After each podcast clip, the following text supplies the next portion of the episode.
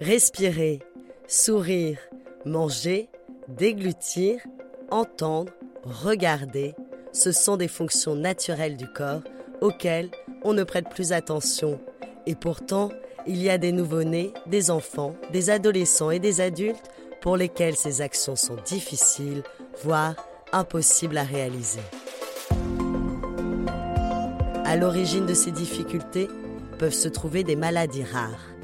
Avec ce podcast, nous partons justement à la rencontre de la filière tête-cou, spécialisée dans ces pathologies et ces malformations de la tête, du cou et des dents. Un réseau qui se mobilise pour nous informer sur ces maladies, les avancées de la recherche et parler du vécu des malades. Des malades souvent confrontés au regard des autres. Bienvenue dans Mots de tête, le podcast proposé par la filière de santé maladies rares Tête-Cou. Les fasciocraniosténoses. De quoi s'agit-il? Quels troubles causent-elles chez les enfants? Et comment les prendre en charge? Le docteur Eric Arnaud, co-directeur de l'unité de chirurgie crânio-faciale à l'hôpital Necker, vous apporte des réponses. Ensuite, pour aller plus loin et tout savoir des avancées de la recherche, retrouvez le professeur Laurence Legemalé, directrice de recherche à l'INSERM. Et enfin, écoutez le témoignage de Virginie et de son fils Théo, atteint par une fasciocraniosténose avec un syndrome de Crouzon. Tous deux font partie de l'association Les Petits Courageux. Ensemble, nous parlons du vécu de la maladie.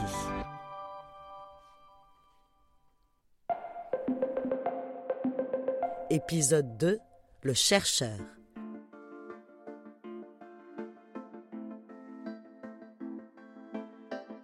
Bonjour, donc je m'appelle Laurence Leger-Mallet, je suis euh, directeur de recherche euh, à l'INSERM et je dirige au sein de l'Institut euh, Imagine une équipe euh, de recherche euh, dédiée aux ostéochondrodysplasies, donc ce qui regroupe les fasciocranosténoses et les chondrodysplasies. Merci beaucoup Laurence Legemalé d'avoir accepté de participer.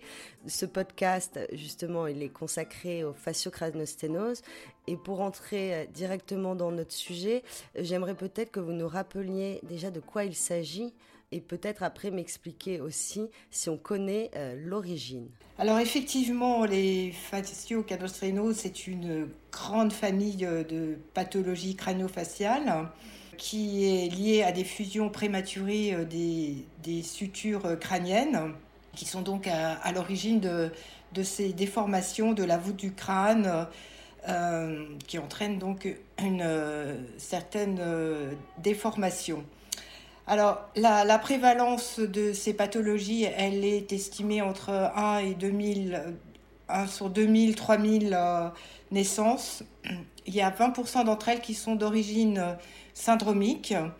Donc, ces fasciocranosténoses d'origine syndromique, c'est celles dont je m'intéresse le plus, puisqu'elles sont, elles, associées à des mutations euh, dans des familles de gènes.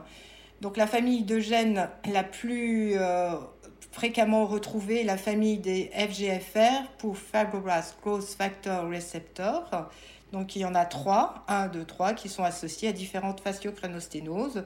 Et ça représente à peu près 75% euh, des cas de, de fasciocranosténose. Après, on retrouve d'autres gènes comme le gène twist.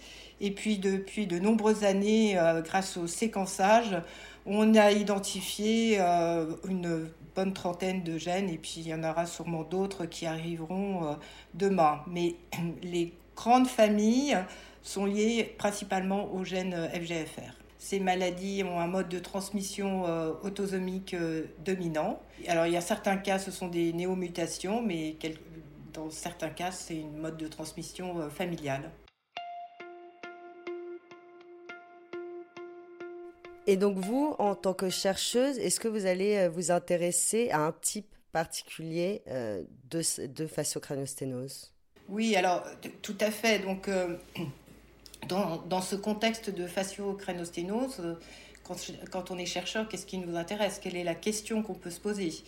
Bon, on connaît aujourd'hui les gènes impliqués, on a identifié les mutations présentes dans ces gènes, on sait un petit peu au niveau mécanistique comment euh, agissent ces mutations dans le gène. Donc la plupart du temps, ces mutations induisent une grande activité de ce gène, une grande plus de phosphorylation. Donc ça c'est le point de départ.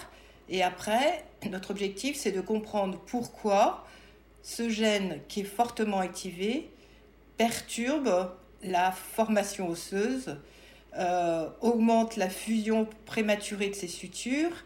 Donc en fait, la, question, c'est de se dire comment ce gène muté impacte la cellule de, de l'os, qui s'appelle l'ostéoblaste, et comment elle le perturbe.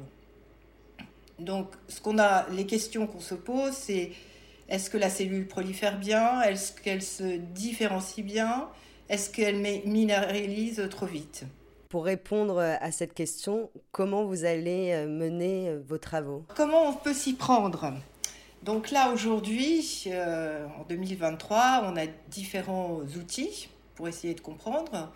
Donc la, la chose qui est importante, c'est de prendre la, d'étudier la cellule cible. La cellule cible, qui est donc euh, perturbée par cette mutation, c'est comme je vous le disais, la cellule de l'os, c'est l'ostéoblaste. Donc là, on a, on deux options.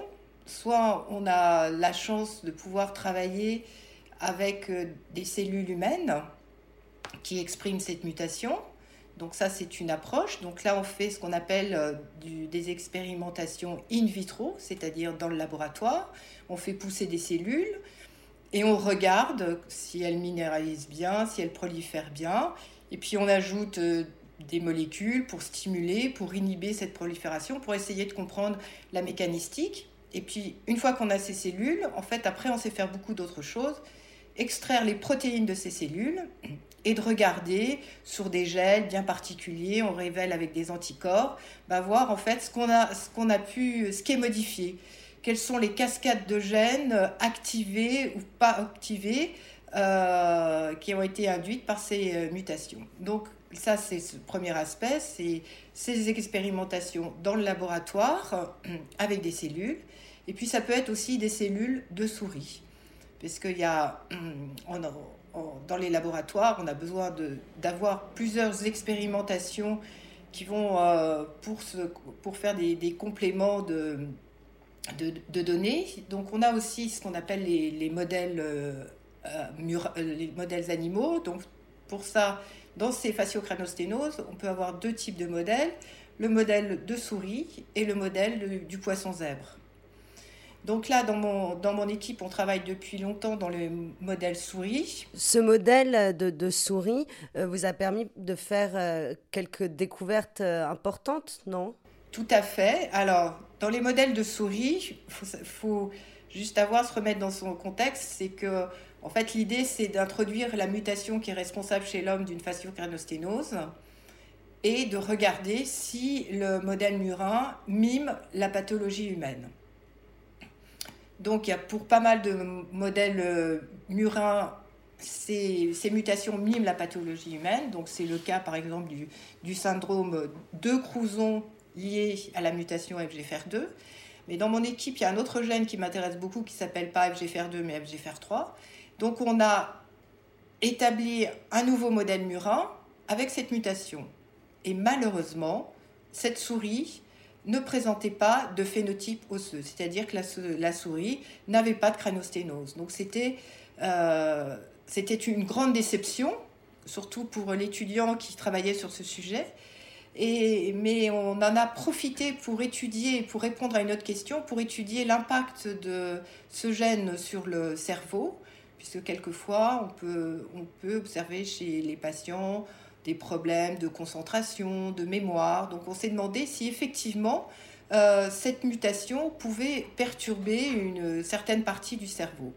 Alors cette question est importante puisque le, neurochirurgien se pose toujours cette question en disant ce crâne mal formé, il compresse un petit peu le cerveau, est-ce que justement ça n'entraîne pas des problèmes de mémoire, de fatigue particulière, etc.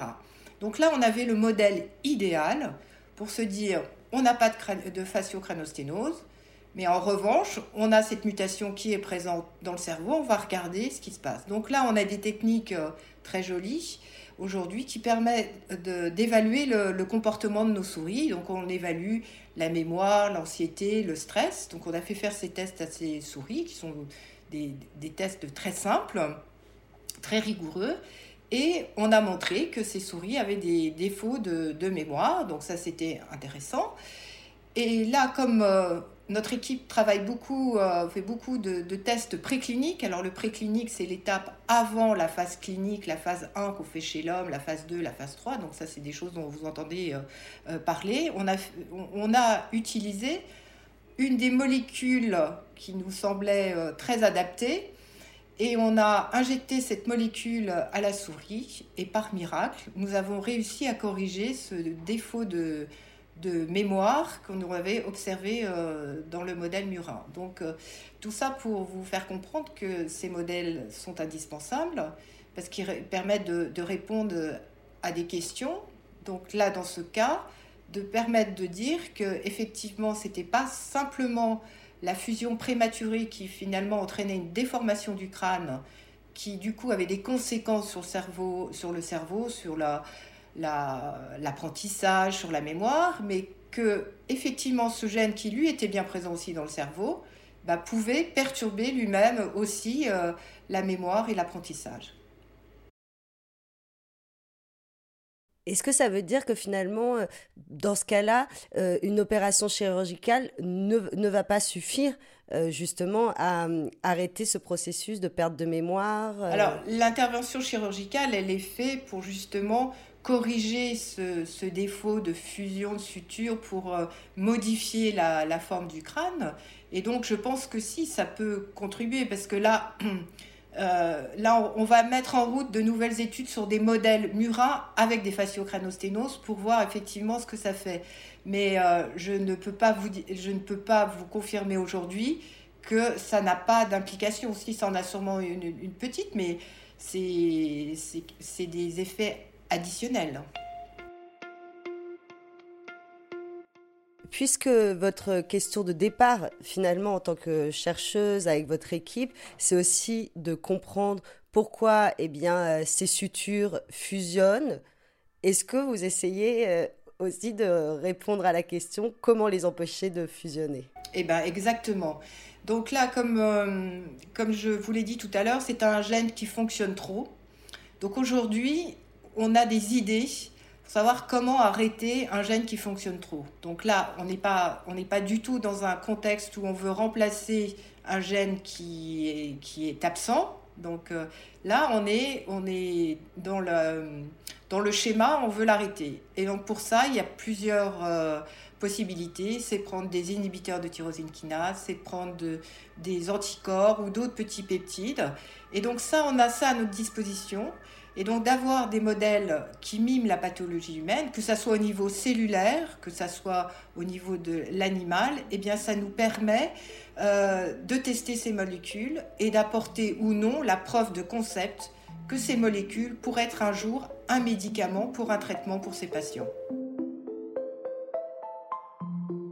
Donc oui, l'espoir en ce moment que vous, que vous pouvez porter, euh, c'est donc la création euh, d'un traitement, de trouver ce traitement. On en est où à peu près euh, dans, les études là en ce moment? Depuis combien de temps elles sont en cours? Et quand est-ce que, Je je sais pas, il y a des dates butoirs pour ce genre d'études? Alors sur les pour les fasciocranosténoses, on en est au début parce que en fait, quand on fait ce genre de travail, la première chose, c'est de bien définir la pathologie. Alors, si vous posez la question à un neurochirurgien, il la connaît bien.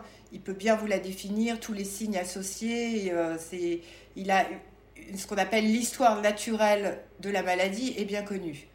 Nous, quand on, génère un animal, euh, enfin un animal avec cette mutation, euh, c'est un modèle. Ce n'est pas la réalité dans tout modèle, on doit bien la caractériser. Donc ça, c'est un long, c'est un long travail parce que on doit la caractériser ce modèle au cours du développement, c'est-à-dire on doit regarder ce qui se passe en anténatal, juste à la naissance, après la naissance et comment ça se développe. Alors l'avantage tous ces modèles, c'est que tout ça, ça se passe sur un temps court. Ce qui peut se passer entre 0 et 15 ans chez l'homme, ça se passe entre 0 et 4 semaines euh, dans un modèle de rongeur. Donc on gagne beaucoup de temps, mais il faut décortiquer et comprendre est-ce que cette cellule, elle est plus active à un moment, moins à un moment Quand tout est fusionné, qu'est-ce qui se passe? Voilà, pour bien comprendre. Parce qu'il y a une chose qui est importante, c'est de savoir quand faut-il agir Quand faut-il traiter. Est-ce qu'il faut traiter dès la naissance pour empêcher la fusion de ces sutures? Ou est-ce qu'il faut être là quand le neurochirurgien intervient et apporter au cours de l'opération ces molécules euh, qui empêchent, pour empêcher euh, euh, l'activation de ce récepteur et l'objectif serait de diminuer le nombre d'opérations puisque ces enfants sont malheureusement opérés plusieurs fois au cours de leur adolescence.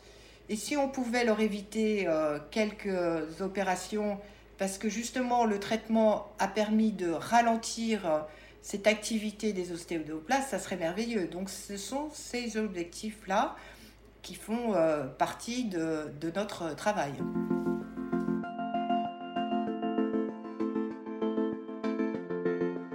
C'était le podcast Mot de tête, proposé par la filière de santé maladies rares Tête-Cou. Pour en savoir davantage sur les fasciocraniosténoses, écoutez le professeur Laurence Logemalé, directrice de recherche à l'INSERM, et Virginie avec son fils Théo, porteur d'une fasciocraniosténose. Ils sont membres de l'association Les Petits Courageux. Retrouvez-nous sur toutes les plateformes de podcast.